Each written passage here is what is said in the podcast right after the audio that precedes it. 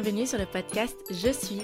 Je m'appelle Marie et je suis accompagnatrice bien-être chez Visualiste vie.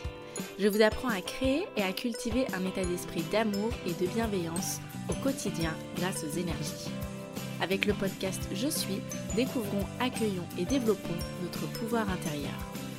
Dès aujourd'hui, accueillons avec amour ce qui fait de nous un être unique. Hello et bienvenue pour ce podcast sur le thème de l'hypersensibilité. Je vais vous partager 5 conseils pour mieux vivre son hypersensibilité. Pour être honnête, je ne me suis jamais posé la question si j'étais hypersensible ou non. Et c'est en rédigeant le podcast et même en l'enregistrant que j'ai pris conscience de cette hypersensibilité. Et je dois admettre que parfois ma sensibilité me surprend voire me choque. Et je m'étais jamais posé la question avant de me dire mais peut-être que c'est plus, peut-être qu'il y a quelque chose de plus à voir là-dessous. J'ai toujours eu cette sensation d'être un peu à l'ouest, comme si personne ne me comprenait.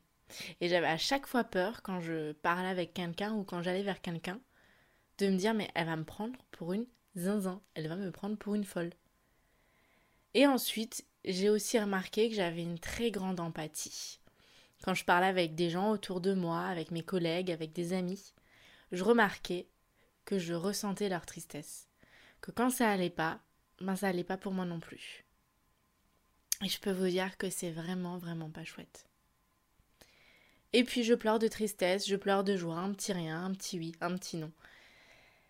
Et c'est véritablement un ressenti intérieur. C'est pas juste le fait d'avoir les larmes qui coulent, c'est quelque chose qui me prend par les tripes et qui s'empare complètement de moi. Enfin bref, vous l'aurez compris, c'est plein de petites anecdotes de ma vie qui m'ont fait me dire Ah ouais, en fait, Marie, tu es hypersensible. et alors là, je me suis intéressée un peu à ce que c'était l'hypersensibilité. Et l'hypersensibilité, c'est le fait d'avoir une sensibilité plus importante que la moyenne. Et la sensibilité, elle se ressent et elle se vit de différentes façons. Donc je me suis posé la question, vu que moi je ne savais pas que j'étais hypersensible, je me suis dit peut-être vous qui m'écoutez, vous vous posez la question, peut-être que vous reconnaissez déjà, vous posez la question, mais est-ce que je suis hypersensible? Je ne sais pas, parce que je suis quelqu'un déjà très sensible à la base, mais hypersensible, je ne sais pas. Donc j'ai noté 5 points important, cinq points qui caractérisent l'hypersensibilité. La première, c'est un mental agité. Il se peut que votre curiosité soit très présente et que parfois elle vous fatigue. Vous avez un esprit d'analyse et vous aimez attarder sur les détails. Ça veut dire que ben, vous avez toujours besoin de savoir pourquoi, de comprendre le pourquoi, du comment, etc. Moi, je sais que depuis mon plus jeune âge, je me pose à chaque fois des questions et parfois je, me fais même bader toute seule parce que je suis posée là et je me dis mais pourquoi la table s'appelle table? Pourquoi la table, là, elle est en bois et qu'est-ce que c'est du bois? Enfin, je pars hyper loin et au final, ça m'a pris toute mon énergie et je suis fatiguée et au final, c'est de, de l'analyse qui ne sert à rien. Enfin, moi, sur le coup, ça me sert à rien. Deuxième point, une émotivité forte. Vous ressentez les émotions des autres, et ce jusqu'à l'intérieur de votre être. Les humeurs des gens qui vous entourent vous impactent directement. Donc c'est ce qu'on a dit avant, c'est comme l'empathie. On peut ressentir ce que l'autre en face de nous ressent. Même on peut le ressentir physiquement, mais aussi au niveau des sens, intérieurement. Et ça, je peux vous dire que c'est parfois difficile à vivre, surtout si on ne se protège pas. Parce que les énergies de la personne en face de vous et vos énergies à vous se mélangent. Quand vous rencontrez quelqu'un physiquement, eh bien, même si vous ne vous touchez pas physiquement, il y a vos énergies, les énergies qui vous entourent vont forcément se mélanger, se toucher.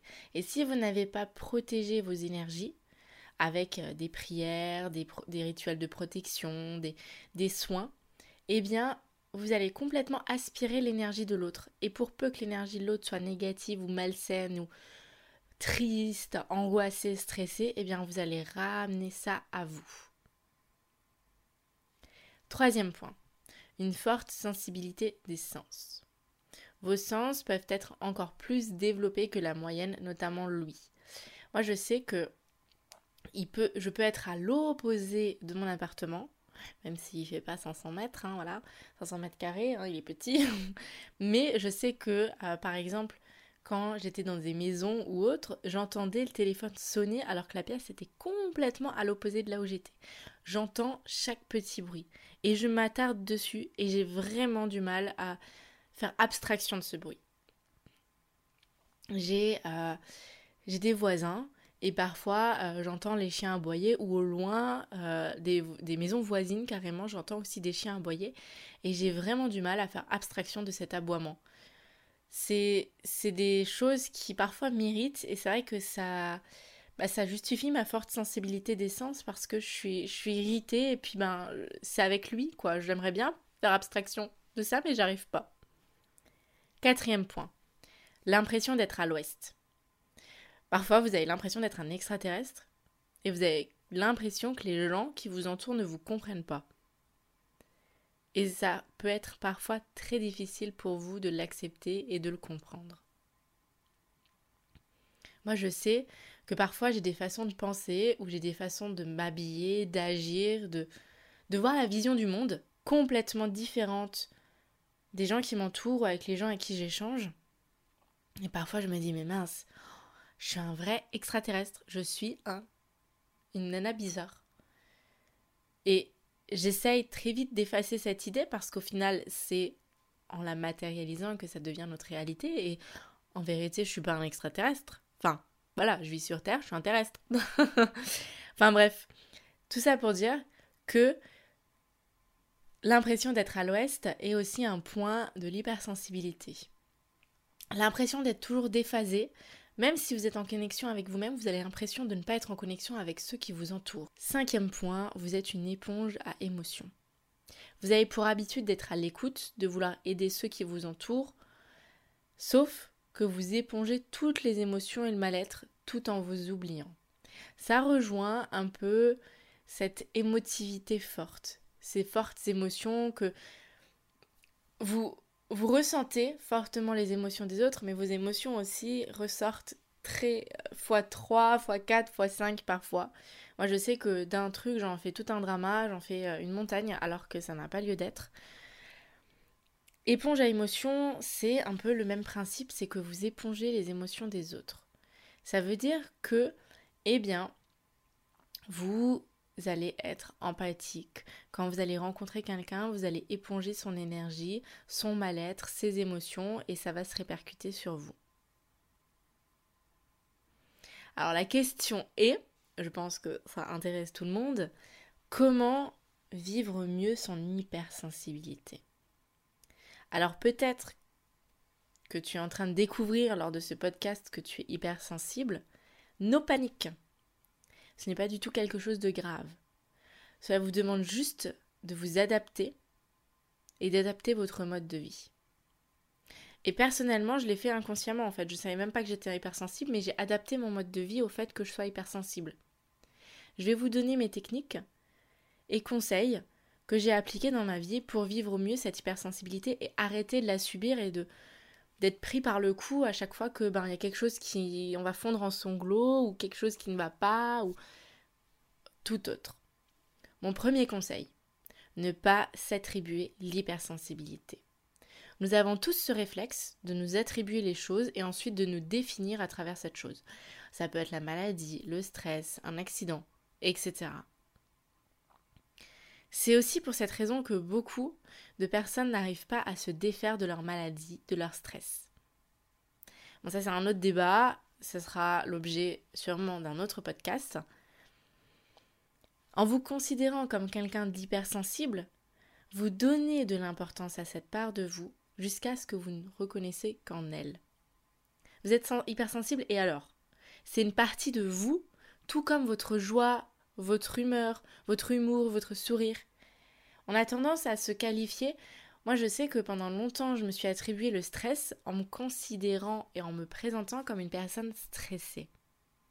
Et parfois, ça m'arrive encore. Je dis, oh, je suis stressée, je suis une personne stressée, je suis quelqu'un de stressé.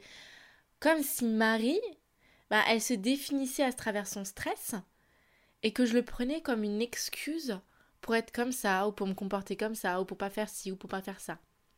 Et avec l'hypersensibilité, c'est exactement pareil.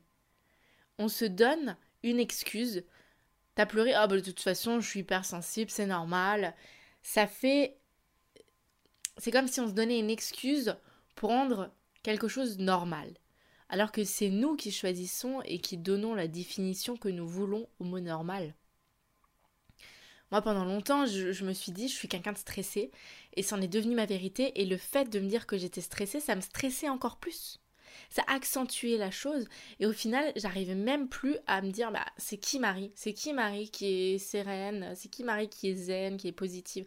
Non, je connaissais que Marie stressée. Deuxième conseil. Ne croyez pas tout ce que vous disent vos pensées. Il faut savoir que vos pensées ne sont que le fruit d'une interprétation du monde extérieur mélangée à vos propres croyances et à vos peurs. Petit exercice pratique. Lorsque vous sentez que vos pensées sont en train de partir en cacahuète, qui sont en train de faire sa petite life, recentrez-vous illico presto sur ce qui est ancré. Ça veut dire le moment présent. Qu'est-ce que je suis en train de faire?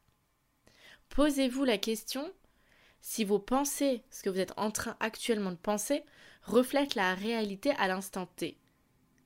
Moi, souvent, il m'arrive de partir dans mes petits voyages de ruminage, mes pensées, elles partent, elles font un petit road trip. Et je suis en train d'angoisser pour des trucs de mon business, de ci, du perso.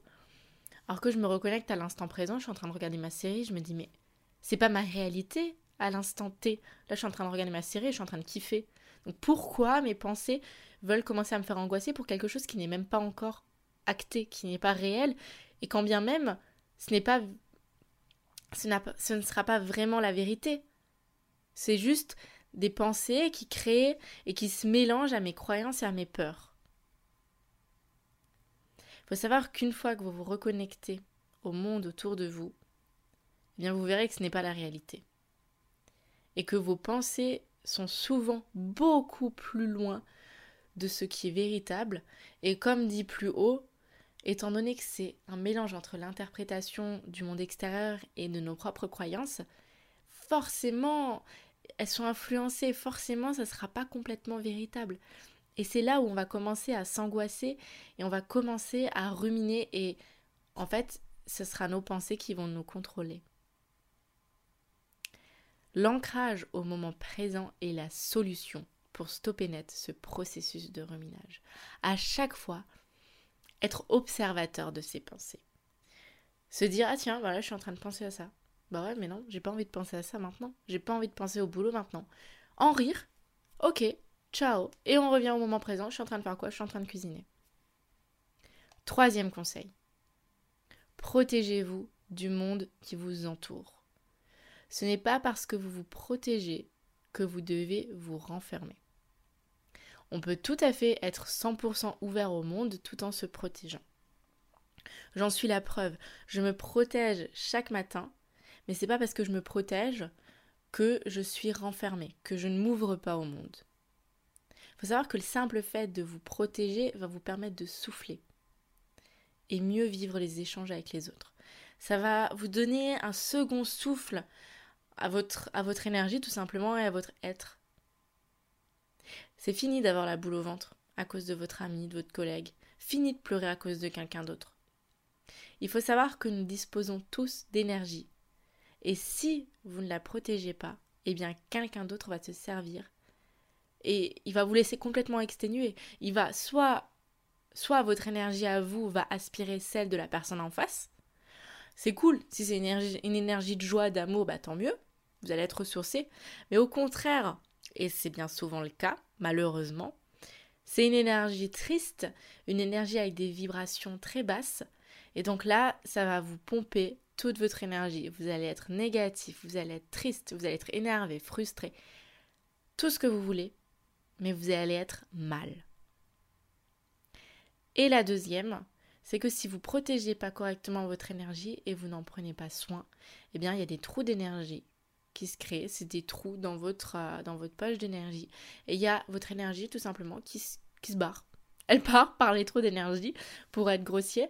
Et vous ne la retenez pas, donc au bout d'un moment, vous êtes fatigué, puis vous ne savez pas pourquoi. C'est très important de se protéger du monde qui nous entoure. Et pour vous protéger, vous pouvez soit créer une bulle de protection grâce à la visualisation. Donc j'en avais déjà parlé et partagé sur euh, Instagram. Vous pouvez porter aussi un bracelet d'œil de tigre. C'est une pierre qui est très efficace pour euh, se protéger, pour créer un bouclier protecteur tout autour de soi. Et puis si vous êtes formé aux énergies du Reiki, vous pouvez faire un soin tous les matins, un soin protecteur pour vous protéger.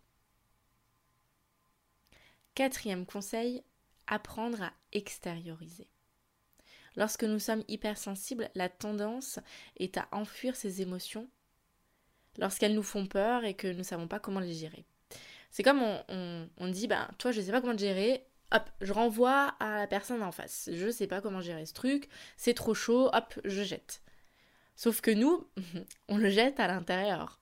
Il y a un genre de petit bocal comme ça, on imagine un petit bocal à l'intérieur de soi, et puis on accumule tout. Voilà, encore, encore. Jusqu'à ce que la boîte, ben, elle explose. Et puis là, si vous l'avez déjà vécu, c'est l'explosion, c'est la boule de nerfs qui explose, et vous avez l'impression que toute votre vie, c'est n'importe quoi. Vous remettez tout en question, vous, vous êtes énervé contre tout le monde, contre vous-même, contre les autres, contre la terre entière, parce que vous avez accumulé trop d'émotions et que vous n'avez pas réussi à les extérioriser. Il faut savoir qu'il est nécessaire d'apprendre à extérioriser étape par étape pour que votre énergie intérieurement, elle ne soit pas pourrite. Parce que si vous accumulez les émotions négatives entre guillemets à l'intérieur de vous, et au bout d'un moment, euh, ben, votre énergie, votre vous intérieur va commencer à pourrir parce qu'il y aura trop de négatifs et il n'y aura plus de place. Il faut extérioriser parce qu'il y aura un trop plein d'émotions et on n'est pas illimité.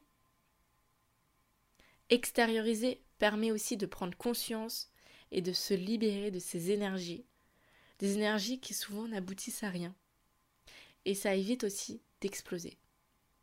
Vous vous demandez sûrement, mais comment faire? C'est cool Marie, est-ce que tu me partages? Ok, faut que j'extériorise euh, mes émotions, mais comment je fais? Première étape, il faut prendre conscience de l'énergie à extérioriser. Est-ce que c'est une émotion? Est-ce que c'est un ressenti?